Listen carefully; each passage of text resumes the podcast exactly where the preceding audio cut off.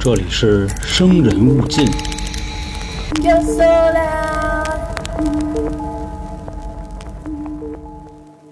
大家好，欢迎收听由春点为您带来的《生人勿近》，我是老航。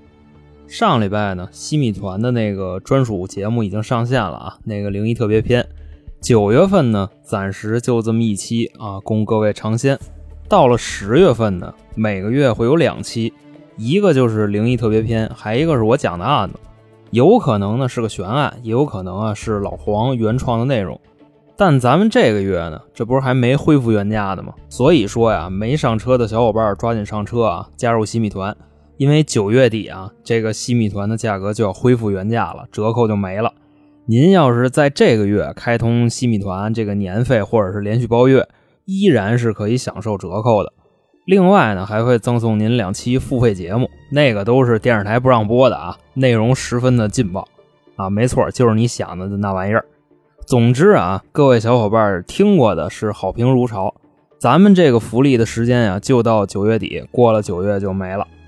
另外呢，最新一期的付费节目也已经上线了啊，上传到 A 公众号啊，春点。您关注以后呢，回复“特别”两个字儿啊，就可以直接听了。上礼拜就传了，所以各位可以直接追起来了。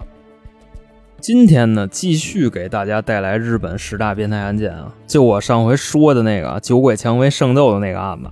杀了两个，伤了三个。主犯东真一郎当时年仅十四岁，但咱们今天要说的这个事儿呢，凶手啊比东真一郎还小三岁。你想，他十四岁，这比他还小三岁，那等于说这就十一岁。真的啊，朋友们，你们谁十一岁动过杀人的念头？当然，就是真动过也别承认啊。你要说了，可能其他人觉得你有病。好在啊，咱们就算是谁动过，但是也没真干过，对吧？你像就九尾蔷薇那个事儿，当时啊，日本还因为他变更了未成年人入刑的年龄，最早呢是十六，但是啊，东真一郎十四，杀了也判不了，所以他那档子事儿发生了以后呢，日本的最低入刑年龄就改成十四了。再说咱们今天的这位啊，人家杀人了，但是啊，你把日本的未成年人保护法一翻出来，人家不到十四岁啊，当时就十一岁，还是办不了。那么说，当年啊，究竟发生了些什么，让一个十四岁的小学生，还是个小女孩，直接就把自己同学给宰了呢？咱们呀，把时间推回到二零零四年，跟大家重新回顾一下这起案件。这件事儿呢，发生在当时的日本长崎县的佐世保市。长崎，这听着耳熟吧？啊，就当年美国撇那俩原子弹，长崎一个，广岛一个。当然啊，这个长崎下边还有一个长崎市，这个原子弹呢是被扔到长崎市了。当然，咱不说那个啊，这个故事发生的地方就是长崎县下边的佐世保市里呢有这么一所小学，具体叫什么名儿咱就不用说了啊，也不重要。咱们呢就姑且叫它啊佐世宝实验二小。当年呢，这个学校里的学生啊，尤其是高年级的学生，娱乐方式呢比咱们这边要潮一点。咱们放学以后啊，可能就是约几个小伙伴一块出来玩啊，溜达溜达，再或者呢就玩个球类。但他们那边呢还有别的玩法，可能是这个电子产品普及的比较早啊。零四年的时候，他们那儿的小学生已经有开始玩电脑的习惯了。一部分人呢可能会选择打游戏，另一部分会在网上聊天。咱们这个事儿的凶手和被害人当时就是同一所学校、同一个班的同学，他们班呢。在网上啊，还有一个班级的聊天室，这二位呢也是这个聊天室的用户。平时啊，这个放学以后啊，同学们写完作业就会来聊天室看看。当然了，有的没写也来看看。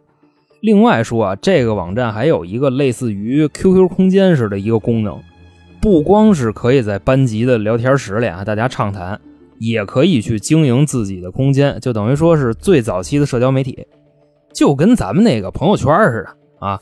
就咱们这个故事的主角啊，就这个女孩，她叫什么呢？叫小蔡。她呀，你比方说她买一件新衣服，或者说剪了个头发，她发一朋友圈，跟咱们平时一样啊。就发完朋友圈以后，自己跟那盯着屏幕，就等着别人来评论啊。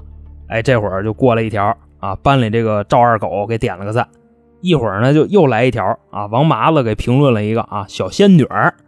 这不能直接回复啊，得等会儿才行呢，要不这劲儿端的就不到位。你们想想啊，你们发朋友圈是不是这样？一会儿啊又来一条啊，这个张瘪茄子给评论了一个啊，迪士尼在逃公主。过一会儿又来一条啊，这个李大愣给他评论一个，这不是那木村拓哉他老婆吗？小蔡呢就跟那看着评论啊，这会儿正美呢，哎呦我操，真讨厌啊！挨个给人回呢，就看见评论区里有这么一条，说你这个发型是不是让你们小区门口修车的给绞的呀？跟那个从坟圈子里蹦出来似的。当时啊看见这么一条，这心情就直接不美丽了。再看啊，这是谁写的？就是同班同学写的。这个人叫什么呢？这个人叫小美。这块介绍一下啊，在他们班里啊。小蔡跟小美的关系说好不好，说次也不次，因为什么呢？这个小美是个转校生，来到这所学校啊，差不多有个那么一两年，所以说跟其他的同学相比呢，跟小蔡的这个感情啊稍微要薄一点。当然，咱们也不能这么分析这个事儿啊，因为小孩的感情还是比较直接的，能在短时间内建立起深厚的友谊，也可以在短时间内，或者说因为谁的几句话，就足以把这个友谊击溃。另外，你说这个事儿吧，就是小蔡发现小美在朋友圈底下 diss 他啊，搁一般人呢，兴许就当他开个玩笑，或者说就斗急眼了，大不了我直接骂回去啊。当然，也有一部分人会选择直接无视。当时呢，小蔡就没有理会这条评论，但是他不是那种不屑的无视啊，他是已经怀恨在心了，只不过当时不知道说什么。第二天上学呢，这俩小女孩啊也没提昨天评论的事儿。就是还该上课上课啊，该怎么着怎么着。后来这个时间啊又过了那么一阵子，这个小蔡啊有一个同学就跟他说：“哎，你知道吗？这小美啊在别的地儿说你坏话来了。”小蔡呢就新鲜，说：“他说我什么呀？”这同学就告诉他：“小美说你这人特狗啊，经常是在老师面前表现自己。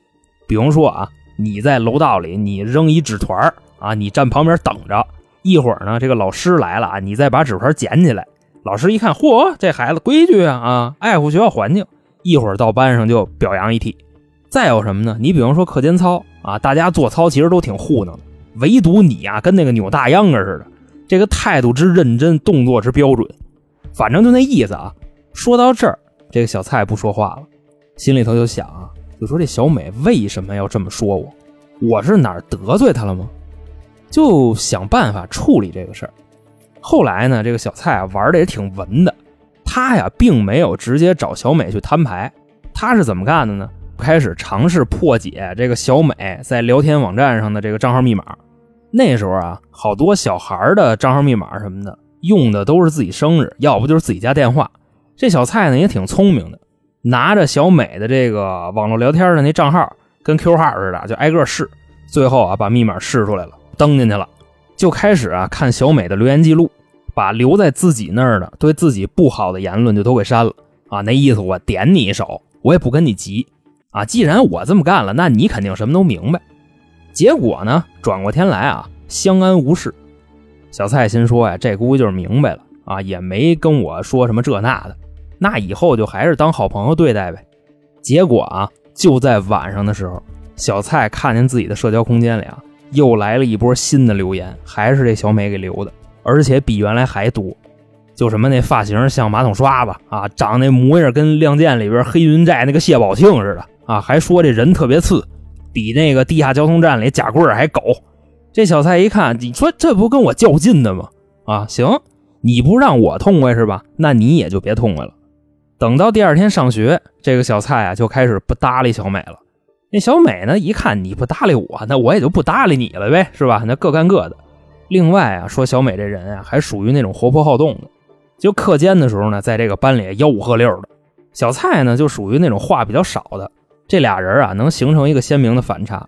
小蔡上学呢，就吭哧瘪肚待一天啊；小美就跟那欢天喜地过的年，就跟没事人似的。那小蔡看他心里有气呀，啊，我都瘪成这样了，你还跟班里咋呼呢？反正我看你就烦。啊，说这人怎么那么贱呀？就活活烦死。这时候啊，心里就动了一个念头，是什么呢？小蔡啊，想让小美从这个世界上消失。话说时间呢，来到了二零零四年的六月一号啊，这姐儿俩已经好几天没说话了。先是啊，过了一上午，正常上课。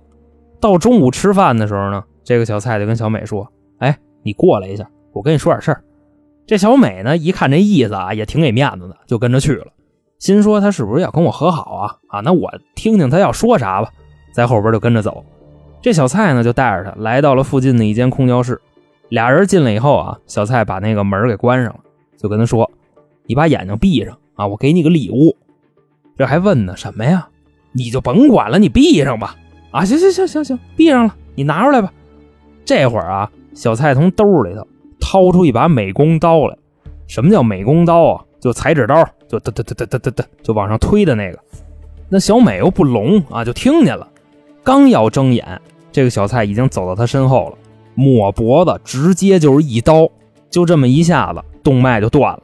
那个血啊，都不是流出来的，是从脖子里喷出来的。就擦，就喷的哪儿都是啊！这小美直接死尸倒地。这会儿呢，这小蔡一点都不慌啊，没有说什么啊，我杀人了没有啊？他先干嘛呢？验尸啊，那意思怕小美啊死的不是那么透。先是啊，拿着这小刀在小美的胳膊上开始刻字啊，就写了一段啊，就小蔡对不起，我不该在网上喷你啊，我不是东西，你能不能原谅我啊？就跟上面写。主要啊，之前也没想过写字的事儿啊，就想起什么来写什么。也是啊，一边拿刀剌，一边看小美有没有反应。啊，确实没反应，但是呢，还是不放心，就跟这屋里啊，就拿脚咣咣咣咣就踹了那么几脚。几脚之后呢，也没有什么反应。然后小蔡啊就蹦起来，当一下踩这个小美肚子上。啊，行啊，这应该是死透了啊。那我走吧，该吃饭了，回去吃饭去了。从这屋啊就出来了。往自己的教室走，另外一边呢，自己班里的老师跟同学啊，这不是马上到饭点了，这班里少俩人，就搁那等着。那意思啊，他们俩可能是洗手去了，还没回来呢。另外，你像这个日本人啊，他吃饭跟咱们还不太一样，他们吃饭之前都得冲着饭说话啊，就死敌马赛，我一会儿我得给你眯去了。另外，你再看啊，你像欧美他们那边，你像范迪塞尔那《速度与激情》，那开饭之前不也得各种感谢吗？对吧？感谢天，感谢地。感谢命运让我们相遇啊，这也是一种就是餐前仪式。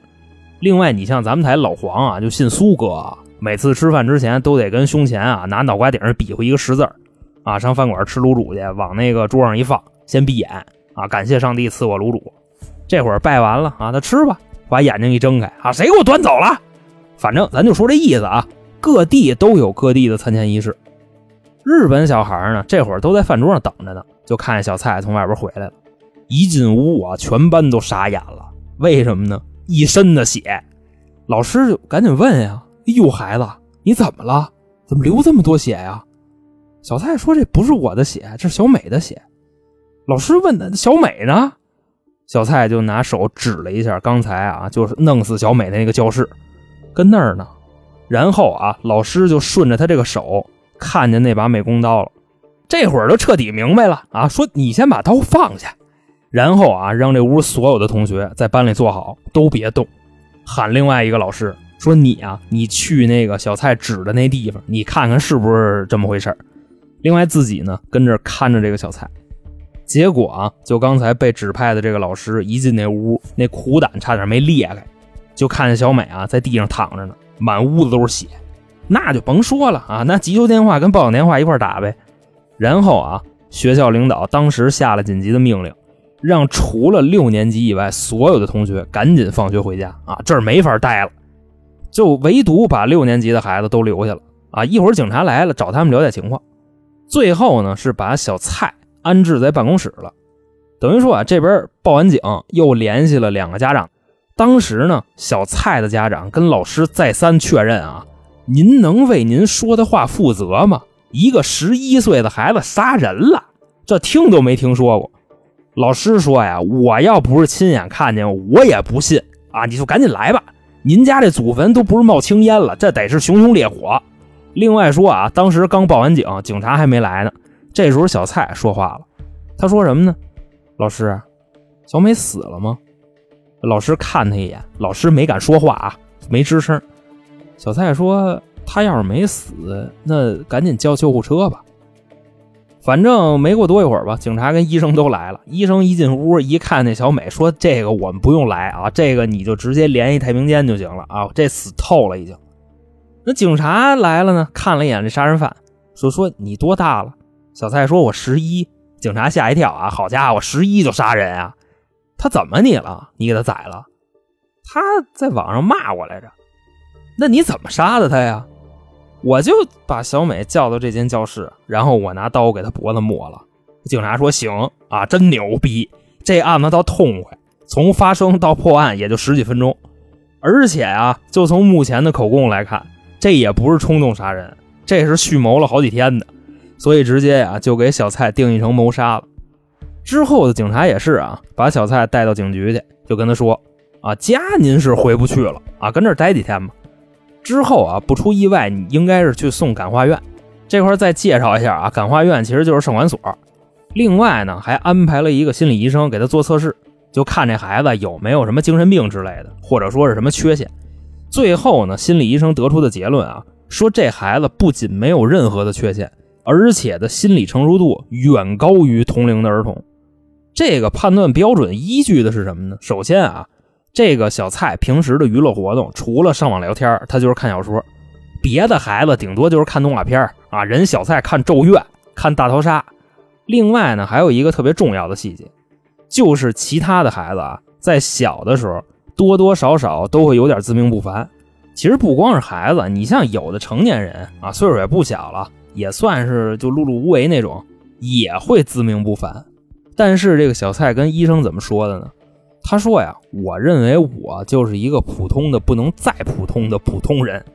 我相信啊，没有几个小学都没毕业的孩子会说这种话，因为越是那个年纪，心里就越有梦想。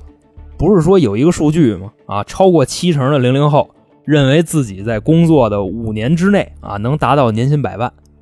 当然了啊，在祝小伙伴们达成梦想的同时啊，分享一个悲惨的经验，就别看哥啊，现在一个月就挣两千块钱。哥像你们这么大的时候，我都觉着我能年薪千万啊，明白这意思吧？所以说，越是小孩他能说出这么冷静的话来，当时就让心理医生下了定论了。后来呢，就做完了一系列鉴定啊，警察呢也是准备把这个小蔡移交法院了。但是啊，把小蔡拿车拉回去的时候，法院跟他说：“哎，我们不收。”什么意思呢？就自打那个酒鬼蔷薇圣斗那个事儿过去以后啊。日本的最低量刑年龄是从十六岁降到了十四岁，小蔡今年十一啊，差三岁，那判不了。法院就说你们警察自己想辙处理去吧，啊，到十四你再给我们。警察说你这叫什么话呀？我给他放回去是吗？法院说你糊涂啊啊！你们就不能收留他三年，就关着呗啊？跟哪关着不是关着呀？也是啊，就这么着，十一岁的小蔡。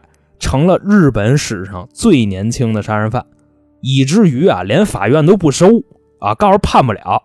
警察呢也是实在没辙了啊，在看守所给他起了一个单间收拾的就干干净净的啊，跟这里边养了三年，直到小蔡后来十四岁了啊，才移交的法院。不过你说移交法院，那不也是走流程吗？最后还是给送到那个感化院去了。等到了这个二零零八年的六月份。小蔡呢，在感化院结束了刑期，基本上跟里待了就一两年，就回归社会了。等于说到这儿啊，这件案子就结束了。我相信啊，在听的各位肯定有不少的小伙伴想对这个日本的未成年人保护法进行一个吐槽，是吧？我觉着没有这个必要，你知道吧？你就让他们这帮孩子你就霍霍去吧。由于呢，这个案件本身啊就比较简单，咱们呢可以就着里边的几个点，咱们讨论讨论。第一个就是啊，就本案的凶手行凶的时候只有十一岁。要知道啊，日本的法律十四岁以后杀人才可以入刑，但是他们那儿呢，对未成年人的这个惩罚太轻了，一条人命基本上感化几年就放出来了啊。回归社会以后，父母呢带着搬个家，再给孩子改个名，基本上以后啊，该上班上班，该上学上学。对于这种完全有自主能力的孩子来说啊，你说有威慑力吗？那威慑个屁呀！尤其是啊，你在这帮坏孩子里头，反正也不好好上学啊，那跟哪混不是混呀？你像他又没到杀人的岁数啊，所以杀人也不偿命，往那个感化院里一送，跟里边那些哥哥们啊待几年也挺好。反正啊，肯定有一部分人会这么想。不过这次的凶手啊，就这个小孩儿，他只有十一岁，还是个小女孩，估计警察也不会跟他聊法律的，因为说了也不明白。另外说，这孩子啊，平时的娱乐活动就是看这些血腥的和恐怖的小说。等于说啊，这个娱乐方式是远远超过了他的同龄人。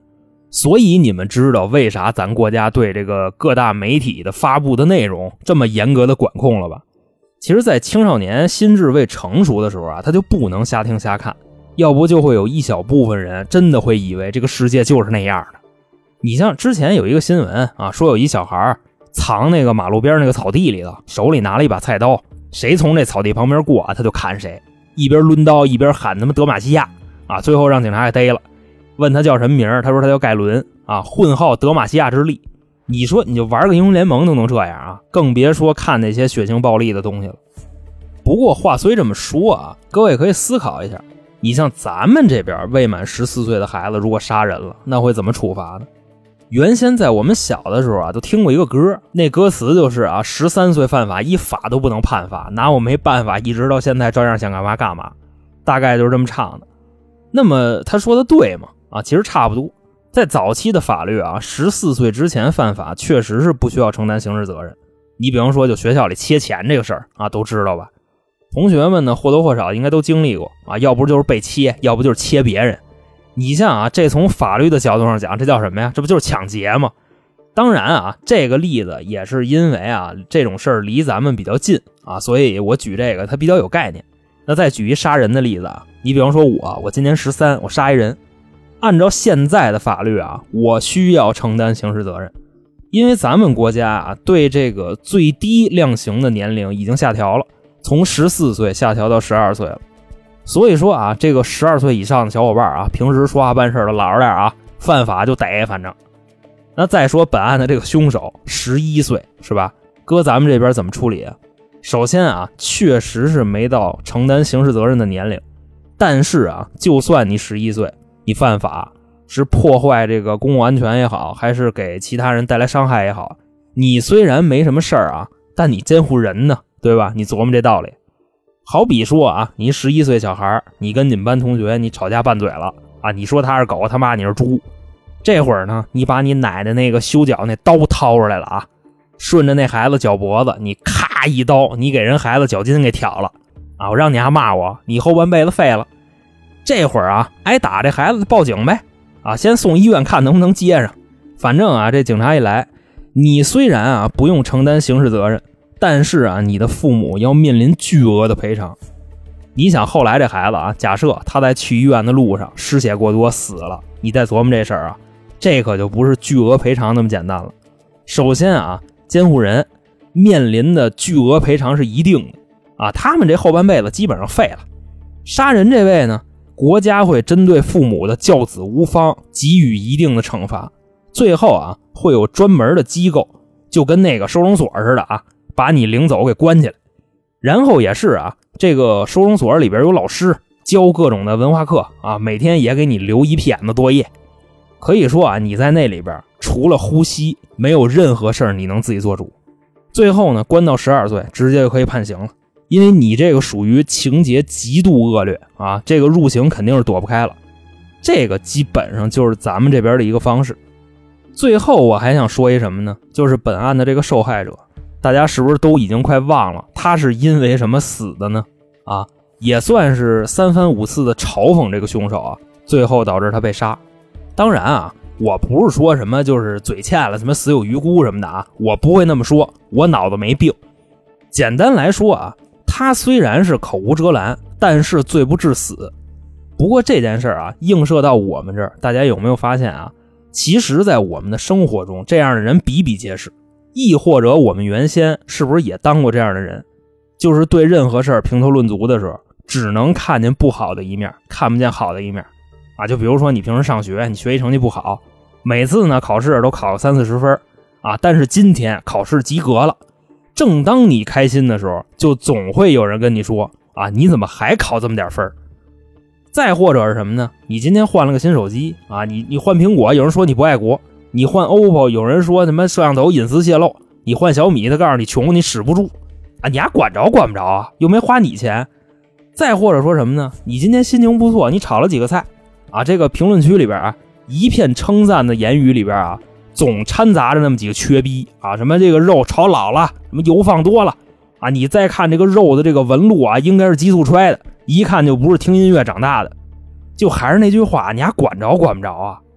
所以在这儿呢，咱们作为这个春点的朋友啊，就可以用春点的三字真言怼回去啊，就仨字儿：管着吗？或者是什么呢？哎，真牛逼啊！反正就说这意思啊。因为情商啊，它真的是个好东西。你不知道你哪句话就会刺痛别人，你也不知道你哪句话就是压垮骆驼的最后一根稻草啊！说者无意，听者有心，这不也是自己给自己找不痛快吗？你说出来的话，画风是什么样，基本上就能反映你对世界的一个态度。你要是个积极的人啊，你看世界就是温暖的，就是善意的。如果相反，你经常就是怼天怼地啊，那在别人眼里看来，就这孙子生活的得多不幸福啊，是不是这意思？反正情商高道就宽，情商低路就窄。最后呢，咱们也是用这个情商智商的四象限啊，作为咱们今天的结尾。高情商、高智商，春风得意；低情商、高智商，怀才不遇；高情商、低智商，贵人相助；低情商、低智商，人间垃圾。好了，这个就是在日本史上最年轻的杀人犯，在这儿呢，就为各位讲述完毕。在节目的最后呢，跟大家介绍一下近期台里的情况啊，因为有很多新朋友不了解我们。目前呢，我们有三张专辑。除了您现在听的这个啊，还有两个其他的，也是咱们台的原班人马。一个叫三角铁，主要分享一些我们在生活中有意思的经历。另外呢，还会经常请一些嘉宾啊，擅长特殊领域的，比方说男女情感啊、风水算命啊、孩子不孝啊、爹妈胡闹啊，大概就这类题材。还有一个呢，叫开卷无益，说的呀，主要是我们看完一些名著，产生了好多歪七扭八的想法。绝不是一板一眼的点评啊，更像是趣味的解读。所以喜欢我们的朋友呢，建议各位三张专辑也都听一听。还希望各位加入我们的新米团。现在呢，年费会员和连续包月啊，有一个很大的折扣，差不多是单买的一半。您加入了以后呢，就可以收听以上三张专辑的所有抢先听内容。除了这个呢，我们还有一个小店，里边啊有好多不错的商品，都是娇姐精心挑选的。女孩子挑的嘛，东西肯定是面子里子都有啊！各位可以点击主播头像，然后从电商小铺那块进去，看看里面有没有自己需要的啊，买点。另外呢，如果您希望跟我们互动啊，投稿啊，跟主播聊天啊，欢迎关注微信公众号“春点”啊，就是汉字啊，春天的春，字典的点，春点。这里边啊有进群的方式和一些下架的节目。那行，今天就这么着，我是老航，我们下期再见。